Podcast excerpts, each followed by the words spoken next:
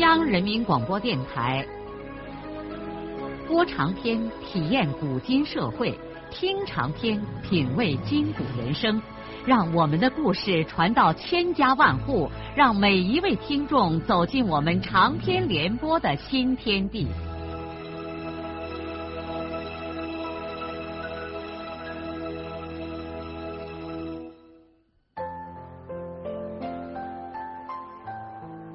听众朋友，请继续欣赏荣获茅盾文学奖的、由中国文联出版社出版的路遥的长篇小说《平凡的世界》，由李野墨演播。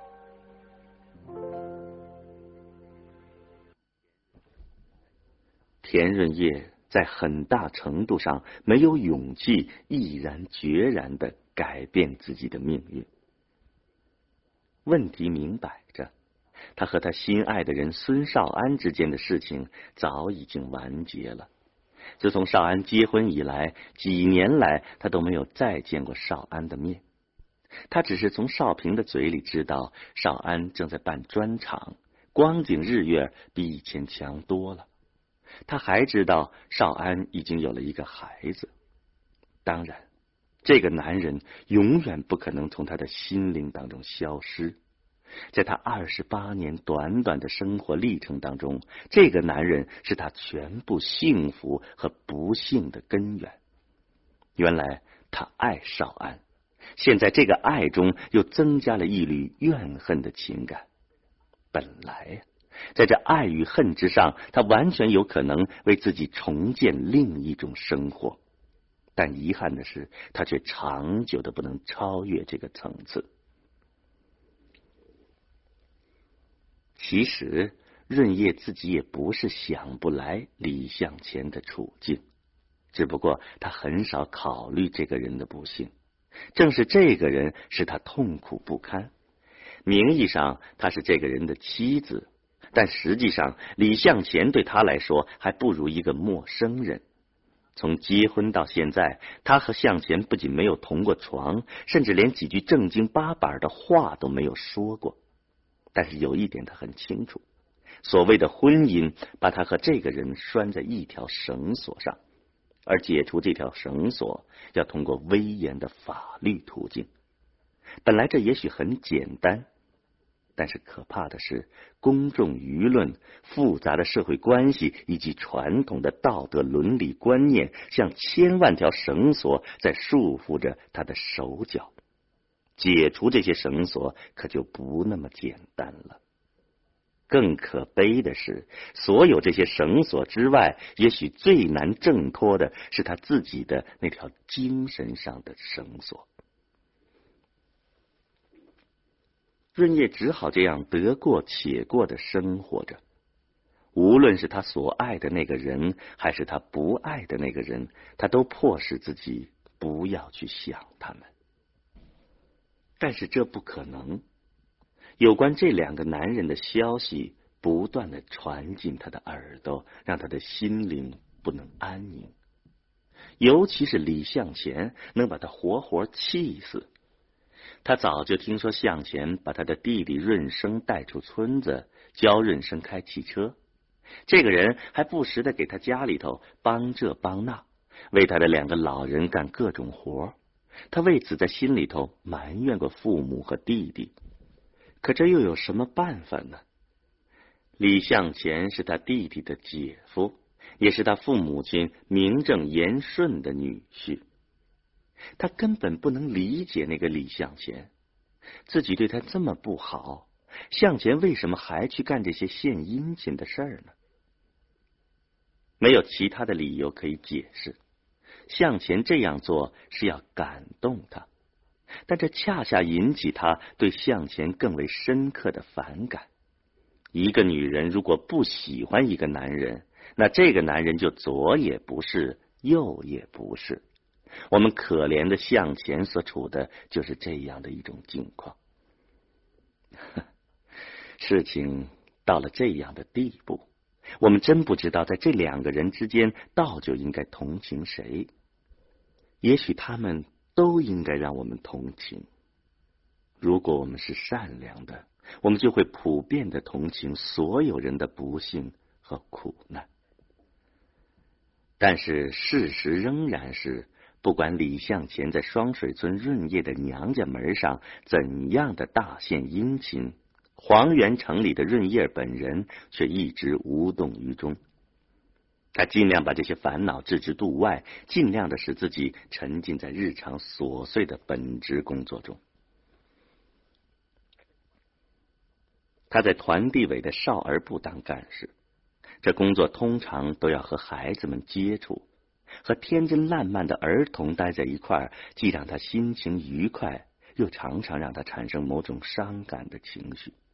他多么想把自己也变成无忧无虑的孩子，再一次回到梦幻般的童年去，而且永远也不要长大。长大成人有多少烦恼啊！有时候他又忍不住难受的想：如果他的婚姻是美满的，他现在也应该有个孩子。他已经二十八岁了。这样想的时候，他的眼睛里就往往盈满了泪水。他要是有个小孩该多好啊！孩子会把他心灵中的创伤慢慢的抚平的。可是没有男人，哪来的孩子呢？他只能为此惨淡的一笑。这天上午，他去黄原市第二中学参加了一个大会。会议表彰一位抢救落水儿童的青年教师，书记武惠良带着团地委的各部门的人都去了。中午回来，他在机关灶上吃完饭，就像通常那样躺在办公室的床上看书。他听见有人敲门，是谁呢？现在是午休时间，一般没有人来找他。他拖拉着鞋把门打开，呀，竟然是弟弟润生。润叶太高兴了，他很长时间没见润生，润生好像个子一下子蹿了一大截儿，连模样都变了。弟弟还没有坐下，他就张罗着要给润生去买饭，但润生挡住了他，说已经在街上吃过了。他就忙着为润生泡了一杯茶，又拿出一堆带壳的花生和几颗苹果，摆了一桌子。他记得他桌斗里还有老早以前买下的一包好烟，也搜寻的拿出来放在了润生的面前。他问弟弟：“你坐班车来的？”“我开车来的。”润叶的心里一沉，他马上想：是不是向前也一块来了呢？如果他来了，会不会来找自己呢？他立刻下意识的朝房门口瞥了一眼，似乎李向前随时都可能走进这间房子来。润叶问弟弟：“你已经学会开车了？”“会了。”润生心事重重的抿了一口茶水。“啊，那爸和妈的身体咋样啊？”“妈好着呢，爸还是老毛病。”经常气喘咳嗽，那你为什么不带他到黄原来检查一下呢？我说过几次了，他不来吗？你下次一定要说服他来啊！再说什么呢？润叶很不愿意和弟弟说开汽车的事儿，说起来汽车，就很可能要说起李向前。尽管他和李向前的关系是这么难缠。但是他不愿意让弟弟参与这种事儿，在他看来，润生还是个孩子，不该让弟弟了解这种痛苦。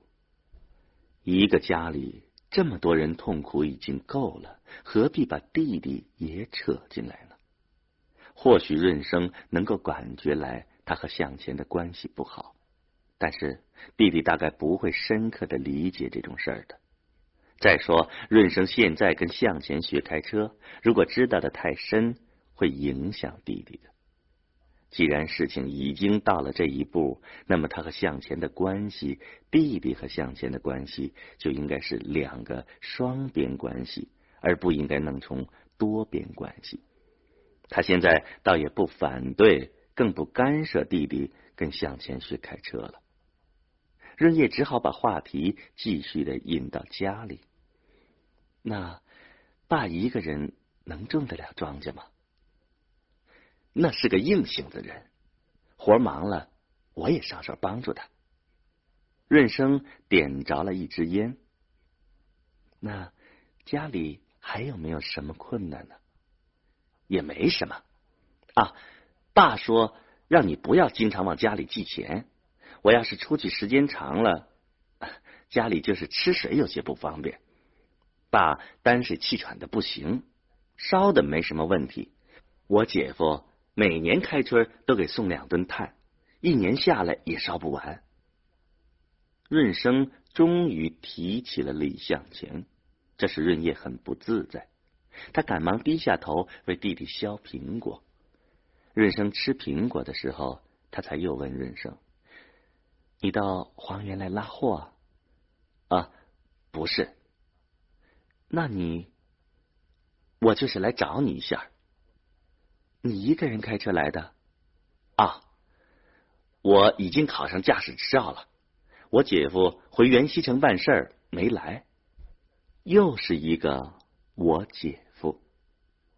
润生吃完了一个苹果，又点起了一支烟，对姐姐说：“姐啊，我来找你，想说一些事儿。”润叶看着弟弟，不知道润生要说什么事儿。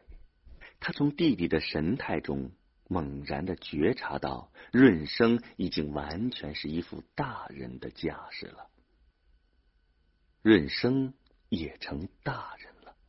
这个发现倒使润叶大为惊讶，在他的眼里，弟弟永远是一个瘦弱的、性格绵和的小孩。润生话到嘴边，看来有些犹豫，他就赶紧问：“什么事儿啊？”“呃，就是你和我姐夫的事儿。”润生说了这句话之后，他自己的脸先涨得通红。润叶把头扭到一边，静静的看着对面的墙壁。他想不到弟弟真的成了大人，竟然和他谈起了这件事。润叶没有转过脸，继续看着墙壁。你就是为这事儿跑到黄原来的？是，是李向前叫你来的？啊，不是，是我自己决定来的，姐。你，你不能再这样对待姐夫了。我姐夫是个好人，你应该和他一块好好的过日子。润生显然有些激动，两只手在自己的腿膝盖上神经质的捏抓着。润叶一时不知道该对弟弟说些什么。几年来，这是第一次有人和他正面严肃的谈论他和李向前的关系。他感到很突然，他更想不到是自己的弟弟来给他谈这件事儿。他静默不语，但脸也涨红了。姐，你不能再这样了。本来这话不该由我跟你说，可我想了想，觉得还是应该跟你说。姐，我从小到现在一直在心里头尊敬你。因此，我不愿意看见你受苦。可，可我也不愿意再看见我姐夫受苦了。前几年我年纪小，不太明白你和我姐夫的事儿。可自打我跟我姐夫学开车以后，才慢慢的明白了。姐，你根本就不知道我姐夫是怎样痛苦。他常常一个人偷着哭。原来他也不抽烟，也不喝酒。可这两年，他常一个人借酒浇愁，喝醉了就伤心的哭上一通。我担心他有一天要把汽车开到沟里去。你为什么不理他呢？润叶在心里说：“你能明白吗，姐？我知道你看不起我姐夫。其实世上像我姐夫这样的人也不多。”他能吃苦，待人诚恳，心也善，对咱老人也很孝顺，对我就像亲弟弟一样。你还要人家咋样呢？你没和人家一块过光景，为什么就瞧不起人家呢？咱们倒是些什么了不起的人嘛！再说这样下去，不仅苦了别人，也苦了你自己呀。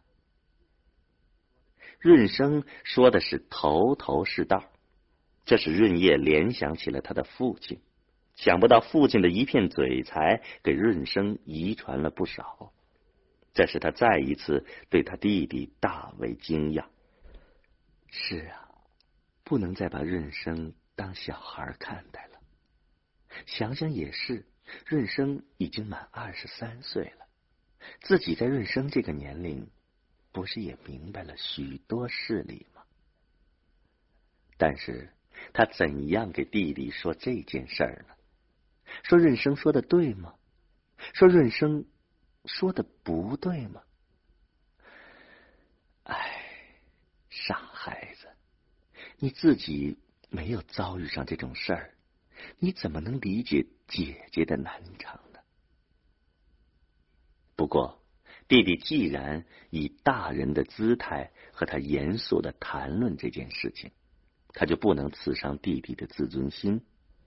说实话，他此刻心里头倒为弟弟的成长而感到十分高兴。不管自己的今后命运如何，他在这个世界上又多了一个依靠。但是他仍然没好意思扭过脸来看弟弟。只是怔怔的望着墙壁说：“润生，你的话我都听下了。姐姐的事儿得姐姐自己解决。你还是好好的开你的车。既然向前对你好，你就好好跟上他学本事。姐，我看见你和姐夫打别扭，这心里头不好受。”你还是听我一句话，跟姐夫一块过光景吧。你现在这个样，我和咱老人都在双水村抬不起头啊。你在黄原，你不知道，双水村谁不在背后议论咱们家呀？你知道，爸是个好强的人，就因为你和姐夫的事儿，他的脸面在世人前都没处搁了。妈一天急得常念叨，头发都快白了。你不要光想你自己，你也要为家里的老人着想呢。润生的话使润叶感到无比的震惊，他回过头来，见弟弟的眼睛里含着泪水。事情竟然如此的严重，可是认真的想一想，这一切又的确是真的。刹那间，润叶一直红着的脸苍白的没有了一点血色。他走过去，手搭在弟弟的肩膀上，半天不知道该说些什么。外边的走道里传来一阵尖锐的电铃声，上班的时间到了。他对弟弟说：“我先去给你找个住处。”润生站起来说：“今天我还要赶回元溪去装货，明天一大早我和我姐夫去太原。哦，那你现在就走呀？啊，那我送送你。”于是姐弟俩相跟着出了团地委，走到小南河边的停车场。一路上，他们都没有再说什么，两个人的心里各自都在七上八下的翻腾着。润叶一直看着弟弟的汽车开出了停车场，过了黄源和老桥，消失在东关的楼房后边。他叹了一口气，在停车场大门口望着明媚春光中的城市，呆呆的发了好一会儿愣。润生开着汽车离开黄原以后，一路上心情仍然难以平静下来。这个瘦瘦弱弱的青年驾驶这个庞然大物，看起来倒很自如，但是要驾驭生活中的某些事，对他来说还是力不从心的。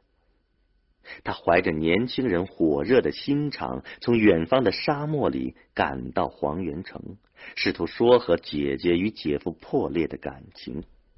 对他的年龄和他在那两个人之间的位置来说，这无疑是有魄力的举动。仅仅从这一点看，他就无愧是强人田福堂的后代。说实话，连润生本人对自己的行为也有些诧异。这种岁数的青年人，往往就是如此。某一天，突然就在孩子和大人之间画出一条明显的界限，让别人和自己都大吃一惊。现在，他带着失败和沮丧的情绪返回原西。他两只手转动着方向盘，在蜿蜒的公路上爬行。黄军帽下的一张瘦条脸，神色严峻，两只眼睛也没有什么光气。他把旁边的玻璃摇下来，让春天温暖的风吹进驾驶楼。尽管山野仍然是大片大片的荒凉，但公路边一些树木已经开始发绿，满眼黄色中不时有一团团的青绿扑来。山鸡在嘎嘎的鸣叫，阳光下的小河像银子一样的晶亮。春天是这样的美好。可他的心情却如此灰暗。在没到黄原之前，润生的全部同情心都在姐夫一边；到了黄原之后，他又立刻心疼起姐姐来了。是啊，姐姐也被折磨的不成个人样，她瘦成了那个样子，脸色憔悴，眼角都有了皱纹。他现在既同情姐夫，又同情姐姐，那他又该抱怨谁呢？你们为什么要这样呢？难道你们不能走到一块儿，和和睦睦的过日子吗？姐夫，既然你那么痛苦，你为什么不设法调到黄原，多往我姐姐那儿跑一跑呢？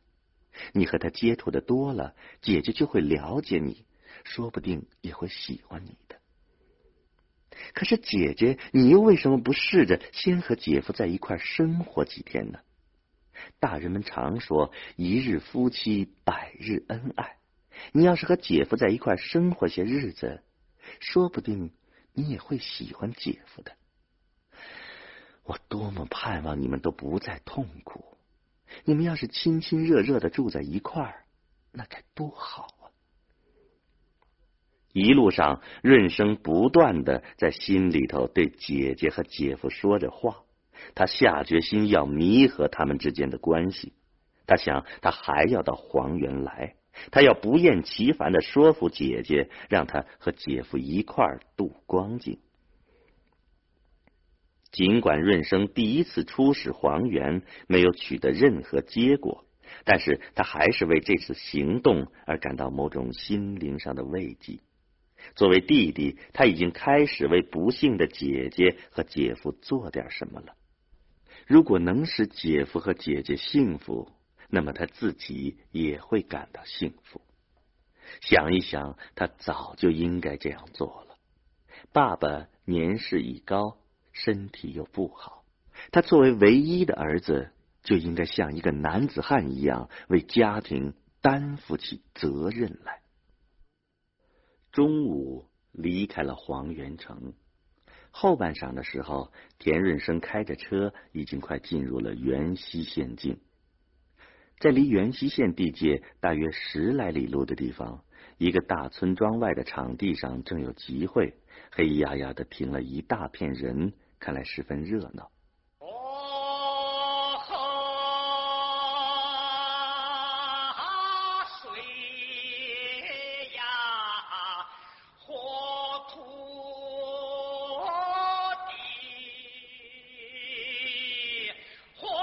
路遥的长篇小说《平凡的世界》今天就播送到这里。您听了以后有什么感想、体会和建议？欢迎来信告诉我们。来信请寄中央人民广播电台听众工作部，邮政编码幺零零八六六。请明天继续收听。节目编辑叶咏梅。